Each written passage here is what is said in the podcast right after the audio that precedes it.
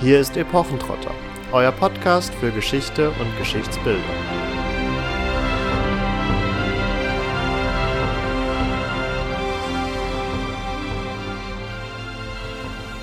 Lieber Freund, wie ich es wohl dachte, so geschah's.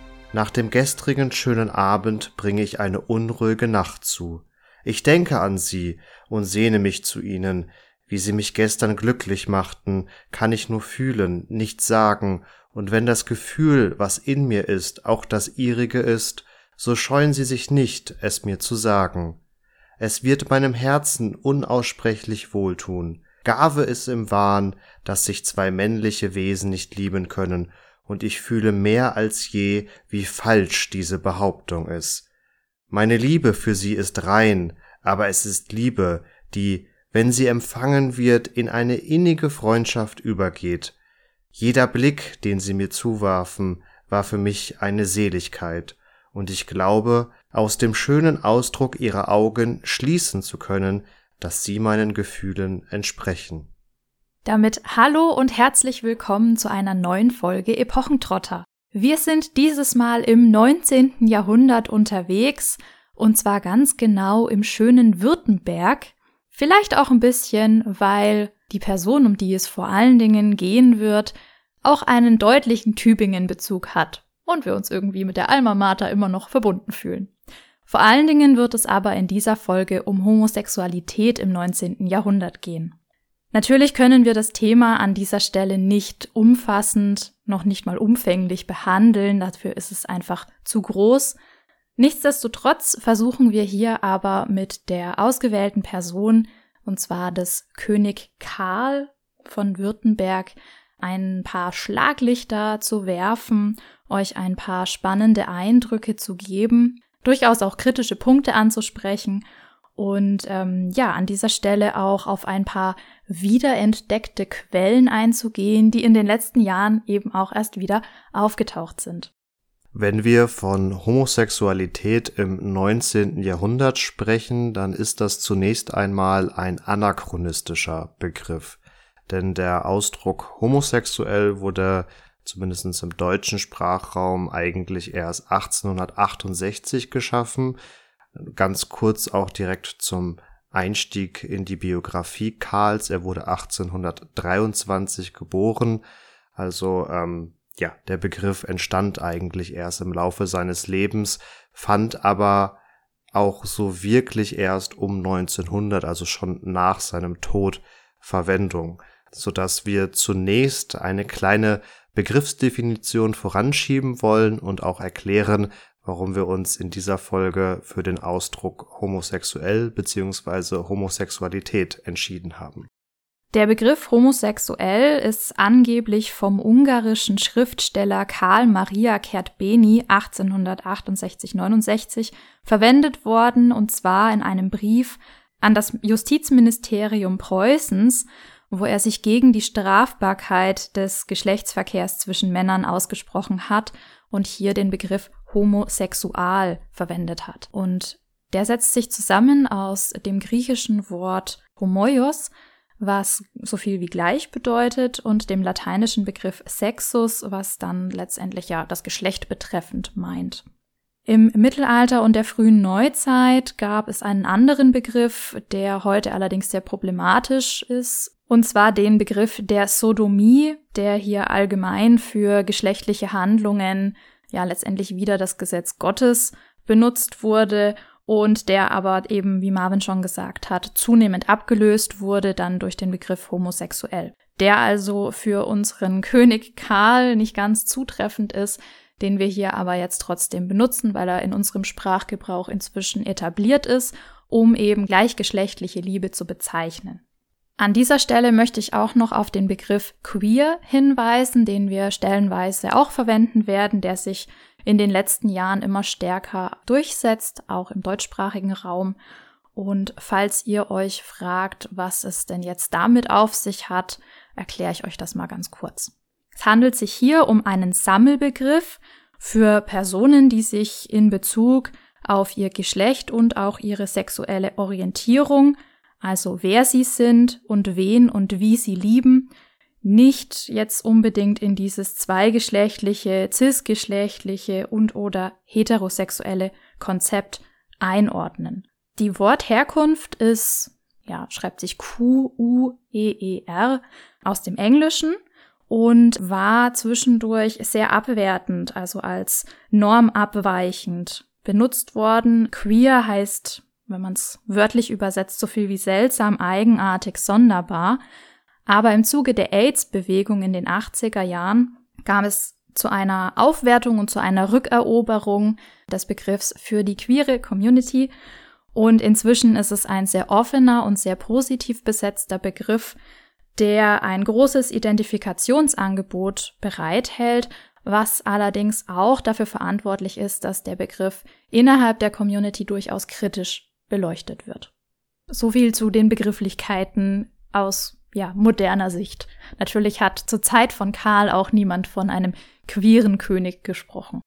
Wie schon angeführt, und damit kommen wir zu Karl als Protagonisten unserer heutigen Episode selbst ist er im Jahre 1823 geboren worden als einziger Sohn von König Wilhelm I.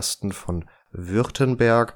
Das Königreich Württemberg war hier im äh, noch frühen 19. Jahrhundert noch ein sehr junges Königreich. Es war überhaupt erst durch die politischen Umwälzungen, die auch durch Napoleon und seine Kriege zustande gekommen sind, von einem Herzogtum zu einem Königreich geworden. Also hier fand so gesehen eine Aufwertung statt. Und unser Karl hatte nun nicht zuletzt auch das schwierige Los, der einzige Sohn zu sein, was vor allem auch bedeutete, dass sein Vater Wilhelm I. eine sehr strenge Erziehung durchgeführt hat oder hat durchführen lassen, auch durch seine Bediensteten und Berater am Hof, einfach um aus seinem Sohn einen ja, würdigen Thronfolger zu machen, der idealerweise für alle zukünftigen Aufgaben der Regentschaft gut vorbereitet ist. Und unter diesem Stern steht auch die Studienzeit von Karl, die so gesehen die erste Etappe auf unserer biografischen Reise bildet. Denn im Wintersemester 1840-41, also im Alter von 17 Jahren, kommt Karl an die Universität Tübingen. Er war vorher in Stuttgart ja ansässig, wurde dort geboren und lebte auch dort mit seiner königlichen Familie. So gesehen äh, war er noch recht nah an den familiären Verhältnissen. Die beiden Städte trennt bekannterweise nur ungefähr eine Distanz von so ungefähr 40 Kilometern.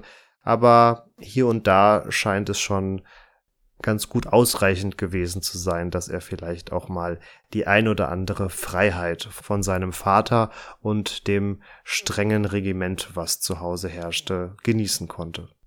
Einem Thronfolger würdig kam er natürlich nicht einfach in einer regulären Mietsbude unter und war auch nicht in das sogenannte evangelische bzw. Tübinger Stift untergebracht, das auch heute noch existiert und äh, Tübingen zumindestens noch so 50 bis 100 Jahre vorher einen sehr schlechten Ruf beschert hatte, weil hier die Studenten, in dieser Zeit waren sie ja nur männlich, ja in eher klösterlichen Verhältnissen untergebracht waren. Nein, er bezog das Haus des da schon verstorbenen Kanzlers von Autenried.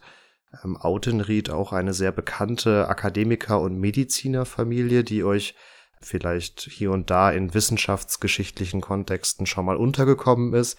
Er bezog also dieses Haus, was insgesamt 14 Zimmer hatte, von denen allein er sieben bewohnte. Die übrigen waren dann offensichtlich für seine Bediensteten. Also er hatte hier einen ganzen Hofstadt mit dabei und auch der damalige Rektor der Universität Tübingen, Robert von Mohl, lebte auch dann in diesen verbliebenen sieben Zimmern. Also hier war auch eine große Nähe zur Universitätsleitung gegeben, die insofern nötig war, dass Karl nicht einfach nur studierte, sondern auch während seines Studiums weiterhin ja wichtige Repräsentationsaufgaben wahrnahm und die Uni natürlich auch sehr stolz darauf war, jetzt hier nun den Thronfolger ausbilden zu dürfen und man ihn dann so gesehen auch auf viele Empfänge und äh, universitäre Termine etc. mitnahm. Er studierte letztlich Staatsrecht, Völkerrecht, Nationalökonomie und auch unter anderem Finanzwissenschaft. Da sei hier dann noch kurz angeführt, dass wir hier schon erkennen können, dass im 19. Jahrhundert nicht mehr nur die ganz klassischen Fakultäten, also Philosophie, Theologie, Jura und Medizin angeboten werden an den Universitäten, sondern die Universitäten verstärkt auch versuchen, ich sag mal, alltagsnahe Fächer äh, anzubieten. Und die Universität Tübingen ist tatsächlich auch eine der ersten, die ja so etwas wie Staats- und Wirtschaftswissenschaften angeboten haben, vielleicht auch nicht zuletzt, um hier die Thronfolger ausbilden zu können. Also ihr könnt schon sehen, dass neben diesen Studienfächern, zu denen natürlich auch noch Sprachen ganz allgemein gehörten, viel, viel Stoff vorhanden war, gleichzeitig königliche Verpflichtungen auf ihn warteten und zu Hause ein sehr strenger Vater, der auch bis zu einem gewissen Grad versuchte zu überwachen, dass sein Sohn hier den nötigen oder erwarteten äh, Fortschritt erzielte. Insgesamt eine Situation, in der Karl, so beschreiben es zeitgenössische Quellen, unter anderem auch von dem besagten Rektor Robert von Mohl, dass er zwar durchaus interessiert an den Inhalten war, aber sich grundlegend eher überfordert gezeigt hat aufgrund der Fülle von Aufgaben, die zu erledigen waren.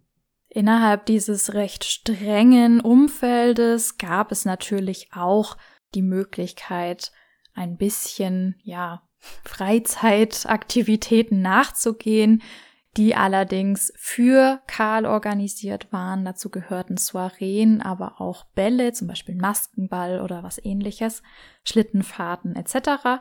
Und auch sehr ausgedehnte Spaziergänge, bei denen er dann auch mal wirklich Zeit für sich hatte und nicht unter ständiger Beobachtung stand. Also man darf sich das nicht so vorstellen wie heute, dass da die ganze Zeit Bodyguards um ihn rumgeschwirrt sind, sondern damals war das noch ein bisschen lockerer. Bei diesen Spaziergängen war Karl natürlich nicht immer allein, außer wenn er das gewollt hat. Er wurde auch öfter begleitet und zwar von einem guten Freund. Wir lassen das jetzt mal erstmal unkommentiert. Und bei diesen Spaziergängen blieb er aber nicht unbeobachtet, deswegen wissen wir überhaupt davon. Und zwar hat ein Ludwig Bauer, ein Kaufmann und Heimatforscher, eine Chronik angelegt, die bis 1858 so das rege Treiben und Leben in Tübingen dokumentiert und eben auch den späteren König Karl beobachtet hat, also den damaligen Kronprinzen, der natürlich bekannt war und damit eine Person des öffentlichen Lebens auch damals schon war und insofern eben auch unter Beobachtung stand. Ludwig Bauer hat dann in seiner Familienchronik geschrieben, dass er eben sehr ja, innig mit seinem Freund, dem Freiherrn Adolf von Au-Wachendorf, spaziert ist, auch sehr oft. Dieser Freiherr Adolf von Au-Wachendorf hat selbst in Tübingen Jura studiert, war etwa fünf Jahre älter als Karl und hat es später auch noch zu einiger Bedeutung gebracht. Er war nämlich Staatsrat und württembergischer Botschafter, unter anderem in Wien, Florenz, Bern, Petersburg und München, ähm, hat selbst erst 1870 geheiratet und war für Karl in dieser Zeit in Tübingen eine sehr wichtige Bezugsperson. Ludwig Bauer schreibt ganz genau, die Haute Volée machte daher ihre Promenaden nach der obgemeldeten Seite hin und täglich nach dem Mittagessen sah man dort, also am Bauerschen Gartenhaus vorbei, den Kronprinzen an dem Arm eines Freundes wandeln. Es war dieser Freund der Herr Studiosus, Baron von Au von Wachendorf, welcher der unzertrennliche Begleiter des Fürstensohns war. Jetzt wäre diese Beobachtung alleine, auch wenn sie aufgeschrieben ist, natürlich recht haltlos, um von einem queeren oder homosexuellen Kronprinzen zu sprechen. Natürlich gibt es noch mehr Indizien, die wir euch im Folgenden natürlich vorstellen wollen. Wir sprachen eingangs davon, dass in Bezug auf Karl in den vergangenen Jahren noch einige Quellen wiedergefunden wurden. Man kann schwer sagen, dass sie neu entdeckt wurden, weil sie tatsächlich vereinzelt im früheren 20. Jahrhundert genannt werden in Texten anderer Heimatforscher etc. Also sie scheinen zumindest einem kleineren Kreis bekannt gewesen zu sein und auch die von Katharina angesprochene Bauersche Familienchronik, ein mehrbändiges Werk, taucht hier um 1900 immer mal wieder so als Quelle auf, war dann aber über Jahrzehnte tatsächlich verschollen und dem Stadtarchiv Tübingen ist es jetzt vor gar nicht allzu langer Zeit überhaupt erst wieder gelungen, ein Exemplar oder eine Kopie davon zu erwerben. Diese Verbindung zu dem Freiherrn von Au von Wachendorf war bis dahin in der Forschung eher unbekannt. Entsprechend bot die Bauersche Familienchronik hier einen ja, neuen Anhaltspunkt, wie weiter zu recherchieren wäre und man begab sich in das Familienarchiv der von Au Wachendorfs, die unweit von Rottenburg, einer Stadt, die wiederum so 15 bis 20 Kilometer von Tübingen entfernt liegt. Also ihr seht, wir bewegen uns hier noch im regional sehr engen Kreis. Jedenfalls hatten sie oder haben sie bis heute dort ihren Familiensitz und auch entsprechend ihr Familienarchiv.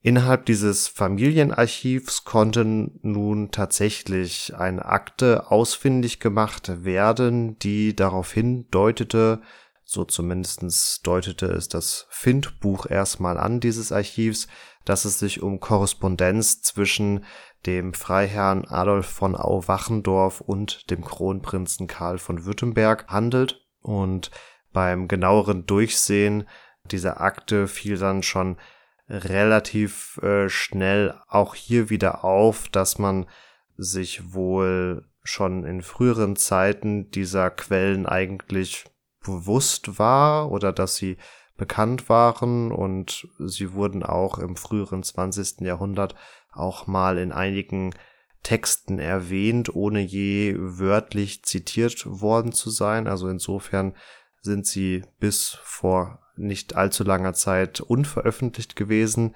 Jedenfalls liefen sie oder lief diese Akte im Familienarchiv mit der Aufschrift Merkwürdige Briefe des Kronprinzen Karl von Württemberg aus den Jahren 1840 und 1841 und 1845 an Adolf Freiherrn von Au-Wachendorf.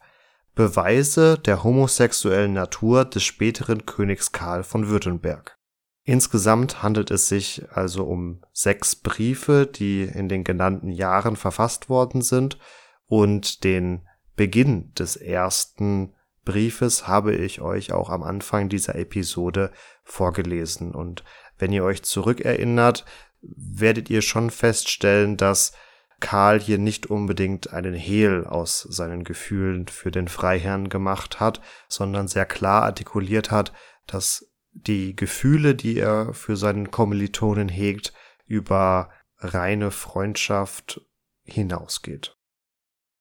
Besonders interessant ist ein kleiner Satz in dem Brief, den Marvin euch auch mitzitiert hat, wo es heißt, Garve ist im Wahn, dass sich zwei männliche Wesen nicht lieben können, und ich fühle mehr als je, wie falsch diese Behauptung ist.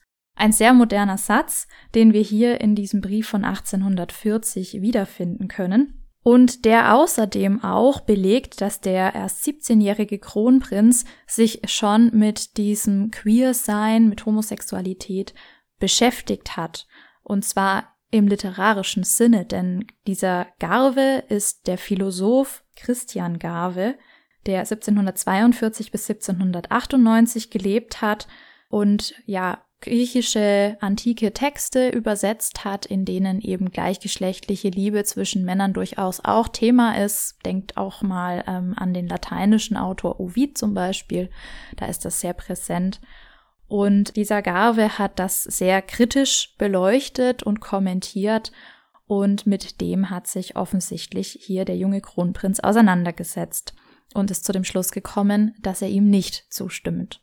In diesem Brief verabreden sich Adolf und Karl außerdem zu einem Spaziergang und, wie ihr vielleicht auch gemerkt habt, siezen die sich hier noch. Und das hört in den folgenden Briefen auf, denn Karl bittet auch explizit darum, geduzt zu werden, bei seinem Namen genannt zu werden und eben nicht als Thronfolger behandelt zu werden. Also er bittet sich hier wirklich eine Freundschaft aus, eine, ja, Beziehung auf Augenhöhe, wenn man so möchte, Inwiefern das gegeben ist ähm, bei dem in diesem Alter durchaus relevanten Fünf-Jahres-Unterschied, was das Alter angeht und dann auch noch der hierarchischen Differenz zwischen Kronprinz und Kleinadligen, ja, das steht auf einem anderen Blatt. Die Briefe, die uns hier erhalten sind, können natürlich nur einen fragmentarischen Einblick in die Beziehungen der beiden Männer bieten. Zum einen, weil zwischen den Briefen teils mehrere Wochen liegen, zum anderen natürlich, weil die Antworten, die Adolf von Au-Wachendorf dann an den späteren König geschrieben hat, uns nicht überliefert sind und so gesehen sowieso maximal nur 50 Prozent der schriftlichen Korrespondenz überliefert sind. Und wenn ihr euch zurückerinnert an die Bauersche Familienchronik, wo der Autor davon schreibt, dass sie sich teilweise jeden Mittag für eine Stunde zum Spazierengehen getroffen haben, dann ja, ist nachzuvollziehen, dass sie sicherlich auch auf rein mündlicher Ebene viele Informationen, viele in Gefühle miteinander geteilt haben.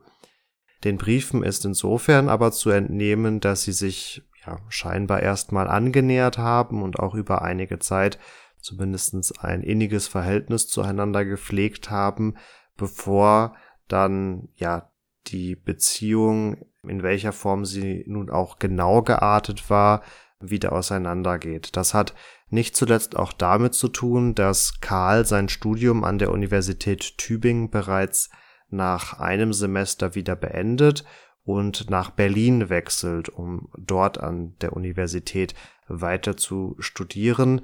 Die genannten sechs Briefe, also die letzteren dann offensichtlich, legen noch nahe, dass es zwischen den beiden Männern durchaus geplant war, dass Adolf von Au-Wachendorf Karl in Berlin zumindestens mal besucht, vielleicht auch hinterherreist, um tatsächlich in Berlin zu studieren.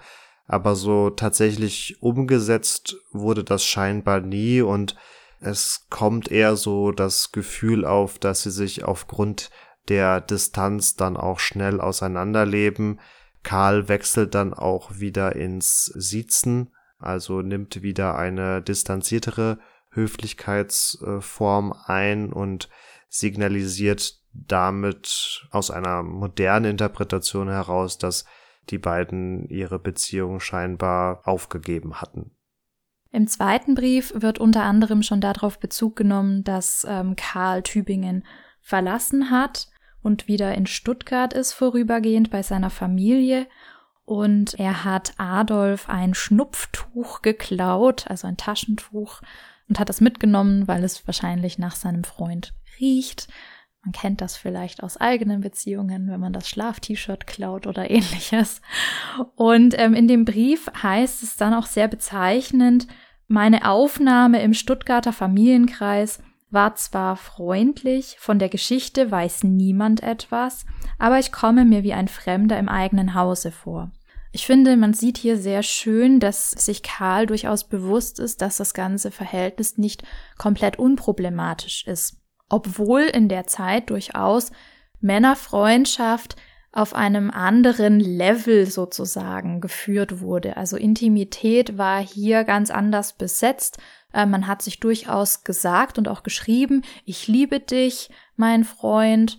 Man hat hier auch Umarmung wesentlich weniger sexuell befrachtet betrachtet und solange diese Art der Beziehung platonisch gelebt wurde, war das Ganze ohnehin tolerabel. Also problematisch ist es erst geworden, wenn es tatsächlich zu Geschlechtsverkehr gekommen ist. Wissen wir nicht, ob das hier der Fall war. Das können wir nicht sagen. Wir wissen nicht mal, ob es zu einem Kussaustausch gekommen ist. Also ja, wie Marvin schon gesagt hat, wie intim das Ganze geworden ist, können wir nur erahnen und da ist sehr wenig da, um zu ahnen. In dem ersten Brief, das ist jetzt in dem Fall schon dann der vierte, ähm, geht es nicht mehr um den schmerzlichen Abschied, sondern um die Distanz, die sich eingeschlichen hat, die offensichtlich auf einer ja Eifersucht seitens Adolfs geründet, denn es heißt in diesem Brief, und es ist eben die Perspektive von Karl, also wir müssen vorsichtig sein, er sagt jedenfalls, du bildest dir ein, ich würde in Berlin viel mit Prinzen umgehen. Der einzige von ihnen wäre mein Vetter August. Und mit dem soll er, so schreibt er dann weiter, ähm, schon allein aus Gründen, weil das einer der Preußen ist und ähm, es da Zwistigkeiten politischer Natur gegeben hat mit Württemberg, von seinem Vater aus eben eigentlich gar keinen Umgang pflegen. Also Adolf braucht sich hier überhaupt keine Sorgen machen. Und er schreibt dann weiter, hinge es von mir ab, so würde ich dich vielleicht öfters sehen, als es sogar einer innigen Freundschaft zuträglich wäre. Das finde ich deutet jetzt wieder eher darauf hin, dass wir uns noch im gesellschaftlich akzeptierten Rahmen befinden. Das variiert aber halt von Brief zu Brief. Und nachdem da Abstände sind, die durchaus nicht nur Wochen, sondern Monate überbrücken, ist die Frage, inwiefern uns hier nicht deutlich Briefe fehlen. Ich habe mich sowieso gefragt, wie die überhaupt überdauert haben. Also offensichtlich hat Adolf diese Briefe nicht verbrannt oder weggeworfen und anscheinend haben sie ihm zumindest genug bedeutet, um sie aufzubewahren. Da würde ich äh, relativ schlicht argumentieren, dass es ein anderer Bezug zum Medium der Schrift äh, war in dieser Zeit. Wenn ich also Korrespondenz pflegen wir ja eigentlich heute auch noch sehr intensiv, würde ich fast sagen. Heutzutage sind es halt ähm, WhatsApp-Chat-Verläufe, die man versucht als Backup irgendwo zu sichern. Wenn ich mir vorstelle, wie weit meine E-Mail, meine gespeicherte E-Mail-Korrespondenz noch zurückreicht, die halbwegs säuberlich archiviert ist, dann könnte man äh, mir da ähnliches unterstellen, dass ich meine E-Mails nicht verbrannt habe.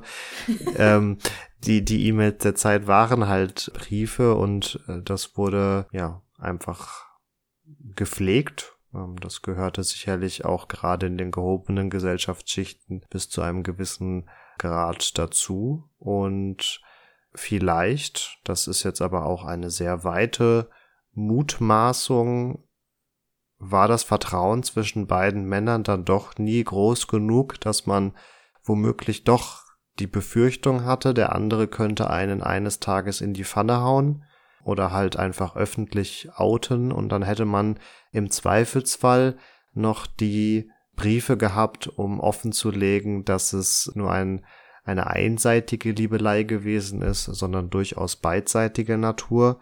Und interessanterweise ist ja auch die ganze Akte noch mit dem Untertitel Beweise der homosexuellen Natur ja unterschrieben beziehungsweise überschrieben.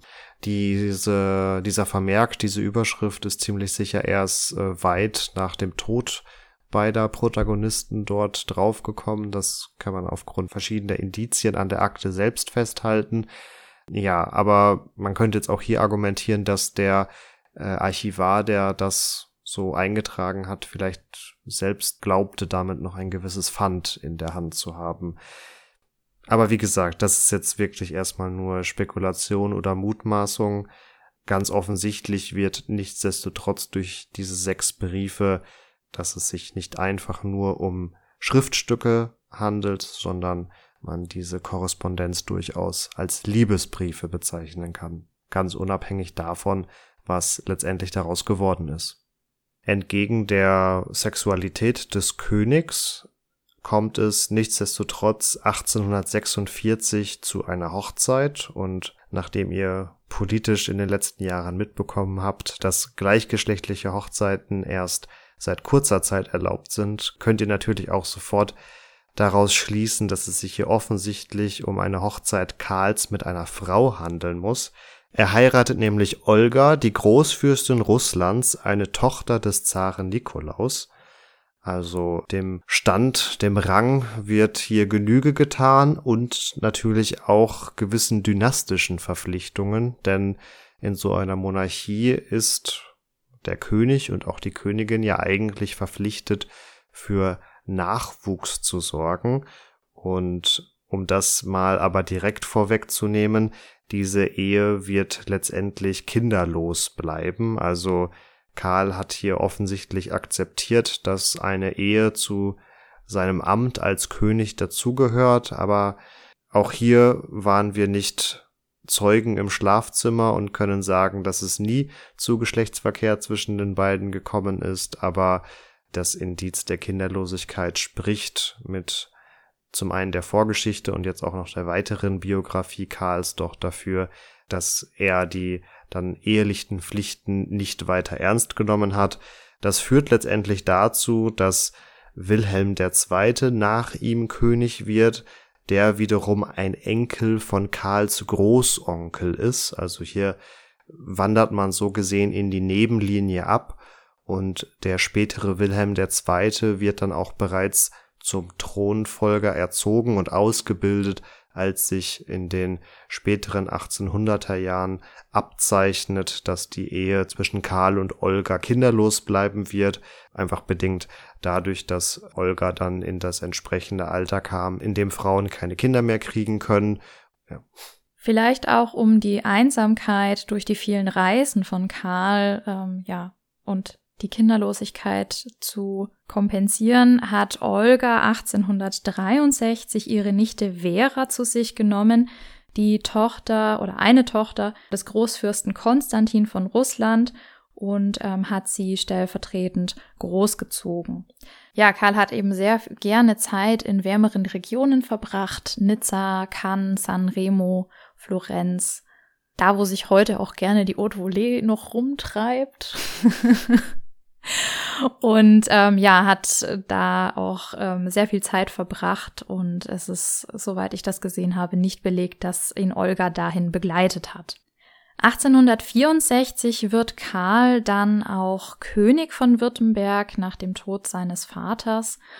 Und da ist auch für die Jahre, die dann folgen, eine längerfristige Beziehung bekannt von Karl mit Wilhelm Freiherr Hugo von Spitzenberg, 1825 geboren, damit also fast gleich alt wie Karl, ein württembergischer Adliger, den er zum Adjutanten ernannt hat und der damit auch ja relativ nah in seinem Umfeld war und damit fiel natürlich dann auch alles weitere nicht negativ auf. Diese Beziehung war durchaus dem Hof und auch der Regierung bekannt wurde aber toleriert, weil sie politisch unproblematisch war und eben auch nicht ja nach außen gedrungen ist offenbar. Nichtsdestotrotz gibt es eine Tagebuchaufzeichnung der Schwägerin von Spitzenbergs, der Baronin Hildegard von Spitzenberg, die sich eben hierzu äußert. Und die sagt eben, Wilhelm liegt buchstäblich den ganzen Tag in des Königs Armen, dem er unentbehrlich ist.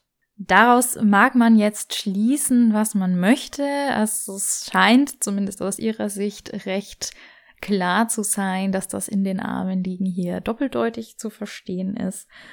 Jedenfalls war diese Beziehung tatsächlich politisch absolut unproblematisch, sogar eher dienlich, denn der Wilhelm Freiherr Hugo von Spitzenberg war ein langjähriger Freund und Kommilitone von dem damaligen Ministerpräsidenten Freiherr Hermann von Mitnacht, der natürlich über von Spitzenberg Einfluss auf den König nehmen konnte, jetzt gar nicht unbedingt so negativ, wie sich das anhört, aber der eben da durchaus im Sinne des Reiches, sagen wir jetzt mal, ähm, gehandelt hat und entsprechend diese Beziehung dann also auch ja geduldet wurde und das über längere Zeit, also das heißt bis in die 1880er hinein. Wie von Katharina aufgezeigt, verbrachte Karl nicht unbedingt den Großteil des Jahres in Württemberg, sondern verbrachte sein Leben, vor allen Dingen sein Privatleben auch gerne eher gen Süden, Nichtsdestotrotz attestiert ihm die Forschung in gewisser Art und Weise ein Händchen dafür gehabt zu haben, die richtigen ja, Staatssekretäre, Minister etc.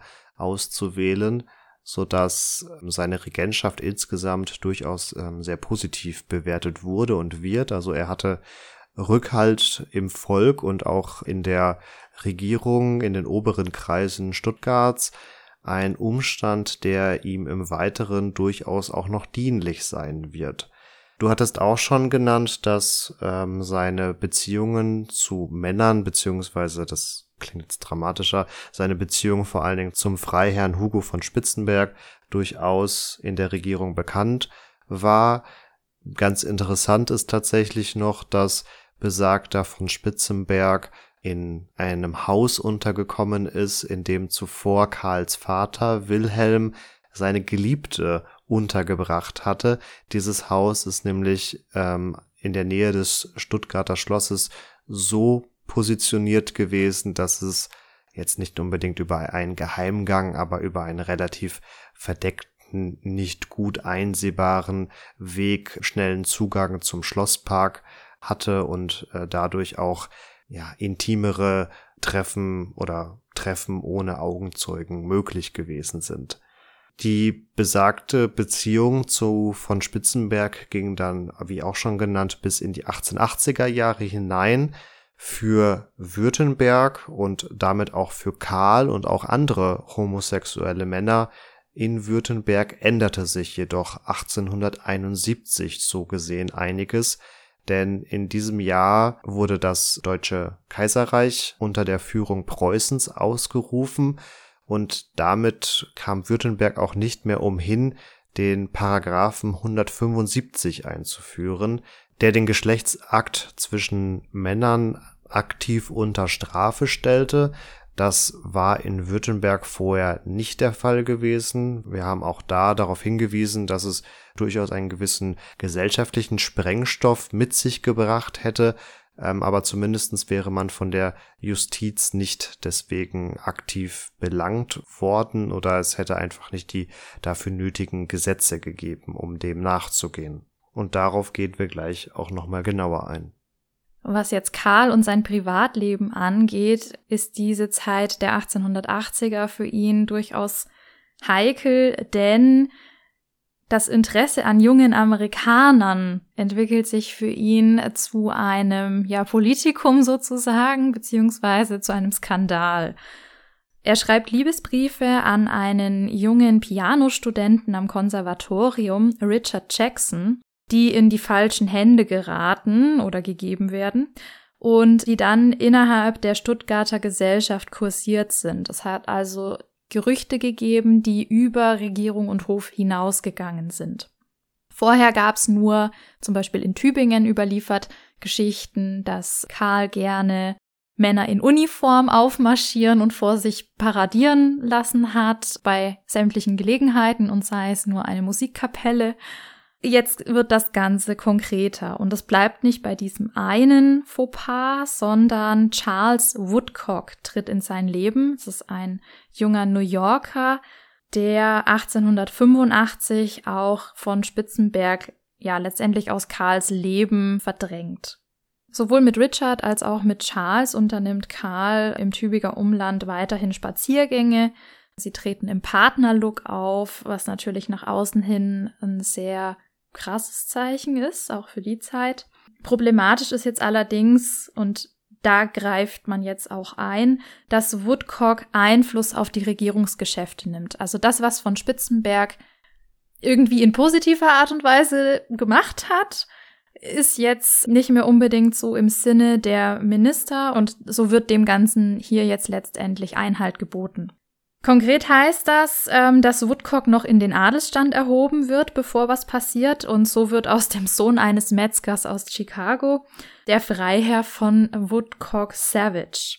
Ein wunderschöner Name, wenn man ihn mal übersetzt. Und auch dieses Verhältnis bleibt jetzt nicht nur beobachtet von ein paar Einzelnen, sondern die Presse stürzt sich da drauf. Und da ist nicht zuletzt auch der Umstand äh, beteiligt, dass es jetzt eben diesen Paragraphen 175 gibt ähm, dass es ein Wort dafür gibt, das sich etabliert, sondern ja, dass jetzt eben hier die Presse auf den Plan ruft, die natürlich einen Skandal wittert und auch ähm, 1888 hier sich natürlich gefreut hat wie Bolle. Und die Neigungen des Königs hier aufgreift und das Ganze schlägt Wellen bis nach Paris und New York. Woodcock erhält von der Regierung als Entschädigung, sich zurückzuziehen, und zwar aus, ja, aus dem Deutschen Reich. 300.000 Mark und ähm, nimmt die auch an und verschwindet. Die Tatsache, dass die Homosexualität des Königs, nachdem sie ja vorher durchaus in Regierungs- und familiären Kreisen bekannt war, nun doch öffentlich wird. Interessanterweise übrigens erst zu einem Zeitpunkt, als Karl bereits über 60 Jahre alt war. Sorgt nicht nur für Nachbeben in der Presse in New York oder in Paris, sondern bewegt auch in Berlin letztendlich die Gemüter. Und so ist überliefert, dass der deutsche Kaiser Wilhelm II. durchaus Interesse daran hatte, Karl von Württemberg nun absetzen zu lassen, weil er das gesamte Konstrukt beziehungsweise die gesamte Institution der Monarchie durch dieses vermeintliche Fehlverhalten Karls äh, in Gefahr sah.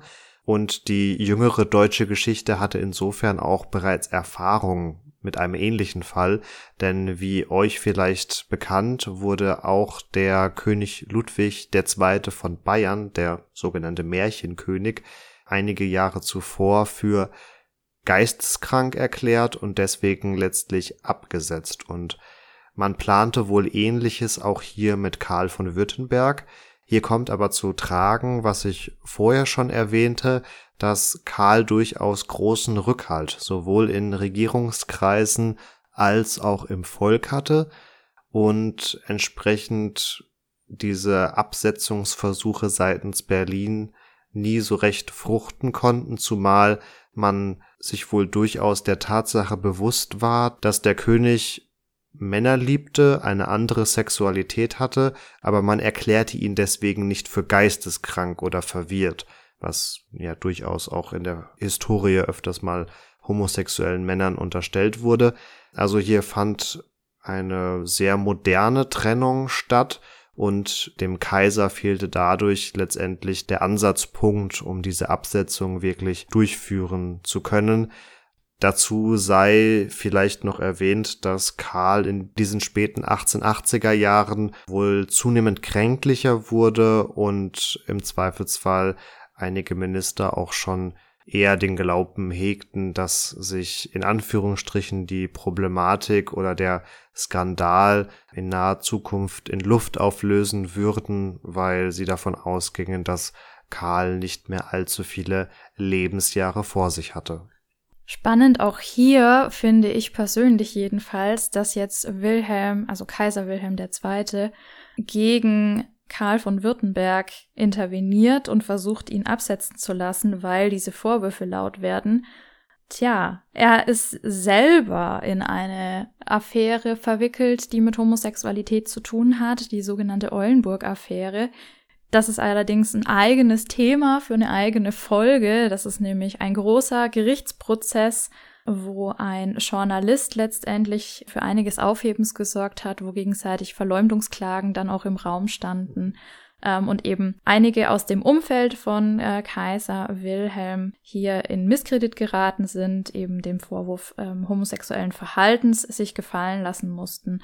Und ich persönlich finde es interessant, dass beobachtet man ja öfter, wenn Personen selbst ein ja, Verbrechen begangen haben oder eine wie auch immer geartete Tat, die gesellschaftlich kritisch beleuchtet wird, begangen haben, dann sich jemand anderen suchen und auf den zeigen, um von sich selbst abzulenken. Also das ist ein bekanntes Motiv, was jetzt hier nicht unbedingt überrascht. Überraschend fand ich eher, dass es zwischen dem König und einem Kaiser stattfindet ja, mit diesen Amerikanern, die wir gerade genannt haben, ich finde das irgendwie total witzig zu der Zeit auch.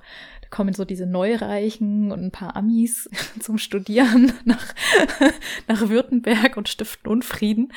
Ja, dabei bleibt es nicht. Es gibt eine letzte Affäre, die Karl kurz vor seinem Tod ähm, noch zwei Jahre lang ausleben kann. Und zwar spielt die sich jetzt zwischen ihm und einem 35-jährigen Theatermaschinisten ab, Wilhelm Georges. Dieses Verhältnis blieb auch nicht ganz unbeobachtet. Es gibt auch hier Schmähschriften, die das in Misskredit ziehen.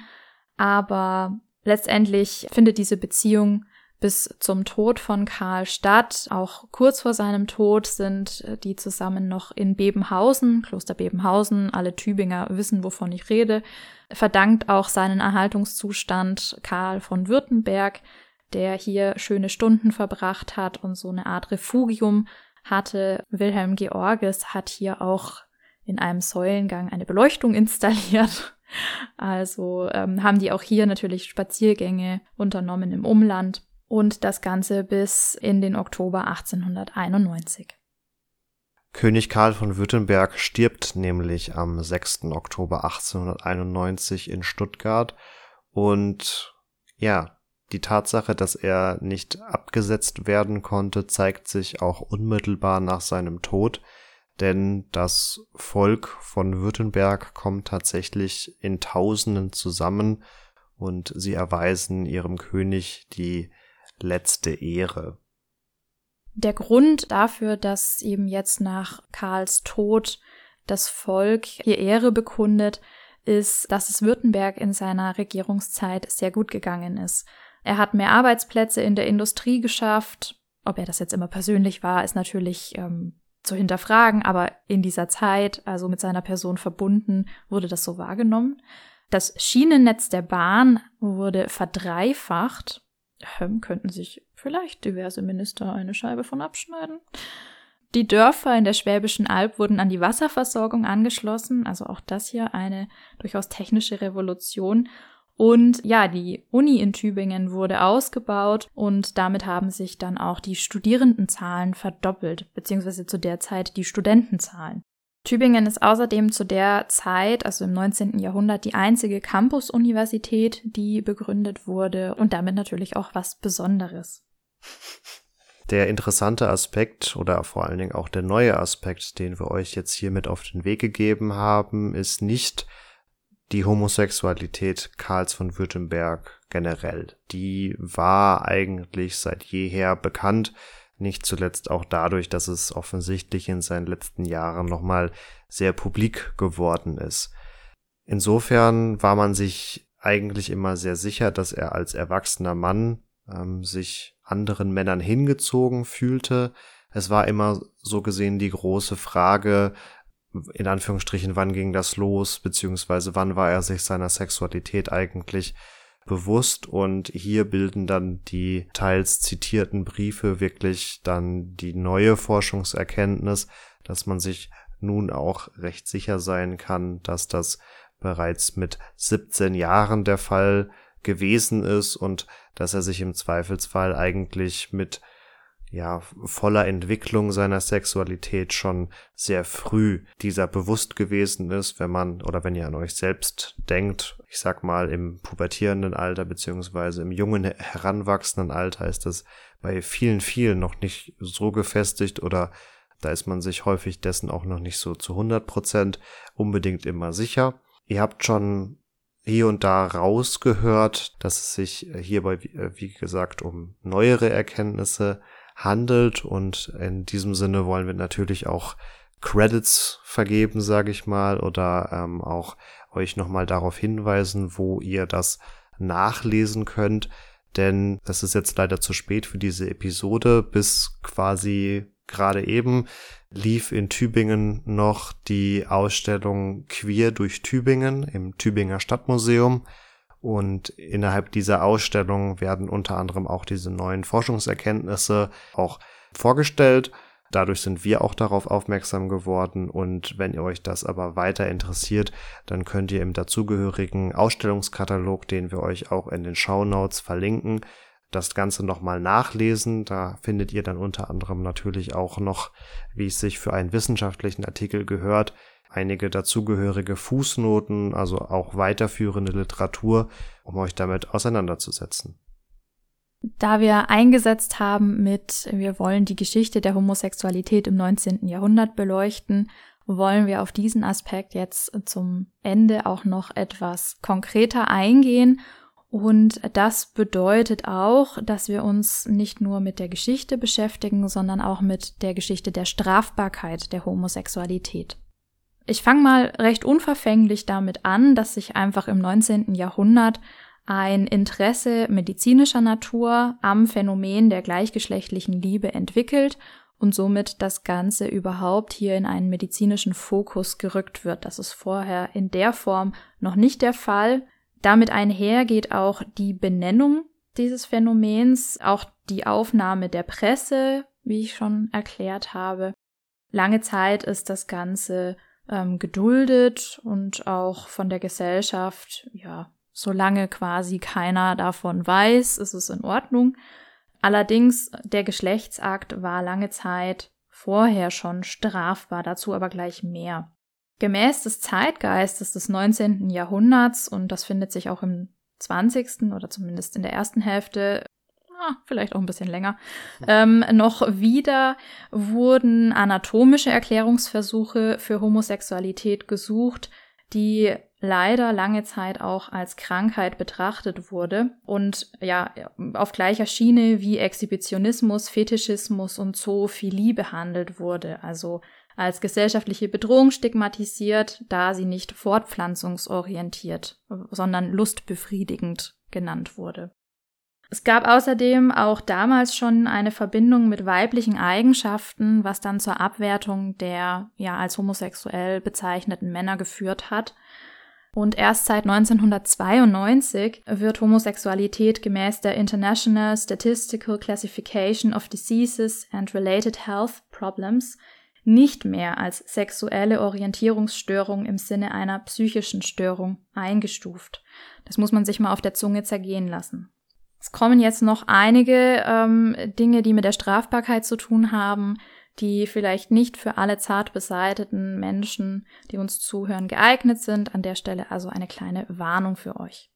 Dass man gleichgeschlechtlicher Liebe sowohl zwischen Männern als auch zwischen Frauen, auch wenn das nicht immer so thematisiert wird, so negativ begegnet ist, resultiert im Abendland letztendlich aus dem aufkommenden Christentum und dem damit verbundenen Sündendenken. Schuld ist hier letztendlich die Sünde von Sodom, mal abgesehen von einigen fragwürdigen Bibelstellen. Und ja, das ist meine Position dazu.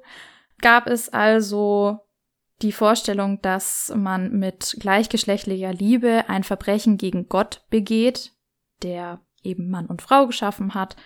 Und man hat letztendlich gedacht, dass man seine Rache fürchten muss, gemäß der Geschichte von Sodom und Gomorra. Die könnt ihr in der Bibel nachlesen. Diese Stadt wurde ja vernichtet. Bis ins 18. Jahrhundert ist man, sofern man nicht nur platonisch gelebt hat, ähm, auf dem Scheiterhaufen verbrannt worden. Sicherlich nicht überall im späteren Deutschen Reich, aber durchaus in vielen Teilen Europas. Warum sage ich Europas? Weil ich euch jetzt erzähle, dass wir den Franzosen hier eine zeitweise Aufhebung der Strafbarkeit verdanken mit der französischen Revolution und dann auch mit der Aufklärung in deutschen Gebieten hat man das Strafmaß deutlich gemildert. Es gab keine Todesstrafe mehr ab 1794. Ähm, das wurde dann durch Zuchthaus, Prügelstrafe oder Verbannung ersetzt. Immer noch ganz schön heftig. Zwischendurch, wie gesagt, war in Frankreich hier keine Kriminalisierung mehr vorhanden. Bayern hat als erster deutscher Staat die Bestrafung ebenfalls abgeschafft, und zwar 1813. Aber wenn ihr aufmerksam zugehört habt, dann wisst ihr, dass mit dem Eintritt in den Norddeutschen Bund, respektive dann des Deutschen Reiches 1871, der Paragraph, der eigentlich im preußischen ähm, Strafgesetzbuch verankert war, Paragraph 175, dann eben auch von Bayern und Württemberg übernommen wurde, werden musste und bedeutet hat, dass es wieder eine Gefängnisstrafe gab und auch einen Verlust der bürgerlichen Ehrenrechte. Es gab zu der Zeit, also eigentlich schon in den 1860ern, wo das in Preußen eben bereits geltendes Recht war, einen Juristen sowie auch einen Menschenrechtler, die dagegen vorgegangen sind und auch der genannte ungarische Philosoph, die eben hier ja Veto eingelegt haben. Und 1867 hat der Jurist Karl Heinrich Ulrichs die Entkriminalisierung gleichgeschlechtlicher Handlungen gefordert, für Preußen eben. Magnus Hirschfeld ist hier auch zu nennen, der Sexualwissenschaftler und eben der besagte Menschenrechtler, der auch hier eingetreten ist. Leider erfolglos. Jetzt scheint das Ganze sehr auf die Liebe zwischen Männern gerichtet zu sein. Aber auch homosexuelle Frauen kamen nicht ganz straffrei davon, wurden aber weit weniger verfolgt. Ähm, es gibt hier eine Theorie, die mag man jetzt glauben oder nicht. Die sagt, dass seit dem 17. Jahrhundert in pornografischen Schriften eine Faszinationskraft der weiblich-weiblichen Liebe zu beobachten ist und daher wenig Interesse daran war, das strafrechtlich zu verfolgen. Wenig Interesse auch an der Ursachenforschung. Ähm, nichtsdestotrotz hat sich ein britischer Forscher namens Havelock Ellis dazu hinreisen lassen, die Liebe zwischen Frauen als pseudo-homosexuell zu bezeichnen und haltet euch fest, damit begründet, dass sie einfach keinen Mann ergattert hätten und ohne männlichen Penis sowieso keine sexuelle Befriedigung möglich sei. Insofern quasi bleibt ruhig, Leute, die kommen eh wieder. Daher wurde das Ganze letztendlich nicht unter Strafe explizit gestellt, aber natürlich deutlich diskriminiert. Was die männlich-männliche Liebe angeht, hat der Psychiater Richard von Kraft-Ebing auch nicht gerade sich besonders positiv geäußert. Der hat das Ganze als neuropsychopathische Störung bezeichnet. Also diesen Leuten verdanken wir unter anderem auch das Bild, das heute noch in einigen Köpfen kursiert. Es gab dann eine deutliche Verschärfung dieses Paragraphen 175 schon 1935, die dazu geführt hat, dass bereits anzügliche Blicke zur Verurteilung führen konnten, und zwar bis zu fünf Jahre Gefängnisstrafe. Und ähm, wir wissen alle, dass in der Hochphase des NS ähm, Homosexuelle auch in KZs eingewiesen wurden. In dieser Zeit lebten auch Frauen, die homosexuelle Liebe ausgelebt haben, sehr gefährlich, also auch hier eine deutliche Verschärfung festzustellen. Jetzt könnte man denken, Drittes Reich vorbei, Halleluja, jetzt wird alles besser. Nein, wurde es nicht, zumindest nicht in der BRD, denn es hat noch bis 1994 gedauert, bis dieser unsägliche Paragraph endlich abgeschafft wurde. Woran lag das? Man hat ja eine Art gesellschaftlich-sittliche Erneuerung im Sinne des Christentums angestrebt und daher weiterhin Homosexualität als unmoralisch verurteilt. Interessant ist hier vor allen Dingen auch noch zu beobachten, dass der Paragraph 175, der nach dem Zweiten Weltkrieg auch in seiner verschärften Form Fortbestand hatte, dann 1994 unter anderem auch deswegen abgeschafft wurde, weil es zur deutschen Wiedervereinigung gekommen ist und in der DDR besagter Paragraph schon einige Jahre zuvor abgeschafft worden war. So gesehen kam Westdeutschland beziehungsweise die nun wiedervereinigte Bundesrepublik Deutschland unter Zugzwang ein wieder einheitliches Gesetzes- und äh, Rechtssystem zu schaffen und so wie ja Preußen 1871 einen ähnlichen Gedanken hatte, nämlich die Vereinheitlichung des Rechtssystems und es dadurch zur Einführung des Paragraphen 175 auch in Staaten kam, die den vorher nicht geführt haben, kam es hier durch die deutsche Wiedervereinigung 1990 dann eben zur bundesweiten Abschaffung des Paragraphen 175. Und damit sind wir auch am Ende der Folge angelangt. Wir hoffen natürlich wie immer, dass ihr Freude beim Hören hattet, dass ihr einige interessante Fakten für euch mitnehmen konntet. Wir fanden es auf jeden Fall sehr spannend, uns damit auseinanderzusetzen äh, und sind, wie gesagt, durch die genannte Ausstellung überhaupt darauf aufmerksam geworden, die noch bis zum 17. Juli zu sehen ist. Das sind nicht mehr viele Tage, sonst hätten wir die Folge vermutlich auch in einem anderen Format gemacht. Aber ihr habt, wie gesagt, auch die Möglichkeit, das Ganze nochmal nachzulesen. Bis zur nächsten Folge habt ihr die Möglichkeit, auf unseren Social Media Kanälen vorbeizuschauen, auf Instagram und auf Facebook. Dort könnt ihr uns natürlich jederzeit schreiben, wenn ihr Feedback, Themenideen oder ähnliches habt. Ähm, wenn ihr kein Social Media habt, dann könnt ihr uns auch einfach eine E-Mail schreiben an kontakt.epochentrotter.de oder auf unserer Webseite vorbeischauen, epochentrotter.de für weitere Inhalte oder auch Kontaktmöglichkeiten. Und mir bleibt damit nur noch zu sagen, macht's gut und ciao, ciao. Bevor ich euch jetzt alles Gute wünsche, möchte ich noch ähm, darauf hinweisen, falls ihr selbst Gewalt wegen eurer sexuellen Orientierung oder eurer Identität erfahren habt oder erfahrt, haben wir euch eine Hilfestelle unten in den Show Notes verlinkt, wo ihr eben Hilfe für euer Problem finden könnt. Damit auch von meiner Seite, ich hoffe, es hat euch gefallen. Ich hoffe, ihr habt genauso viel gelernt wie wir bei der Recherche und ihr schaltet auch das nächste Mal wieder ein. Bleibt gesund, macht's gut. Ciao, ciao.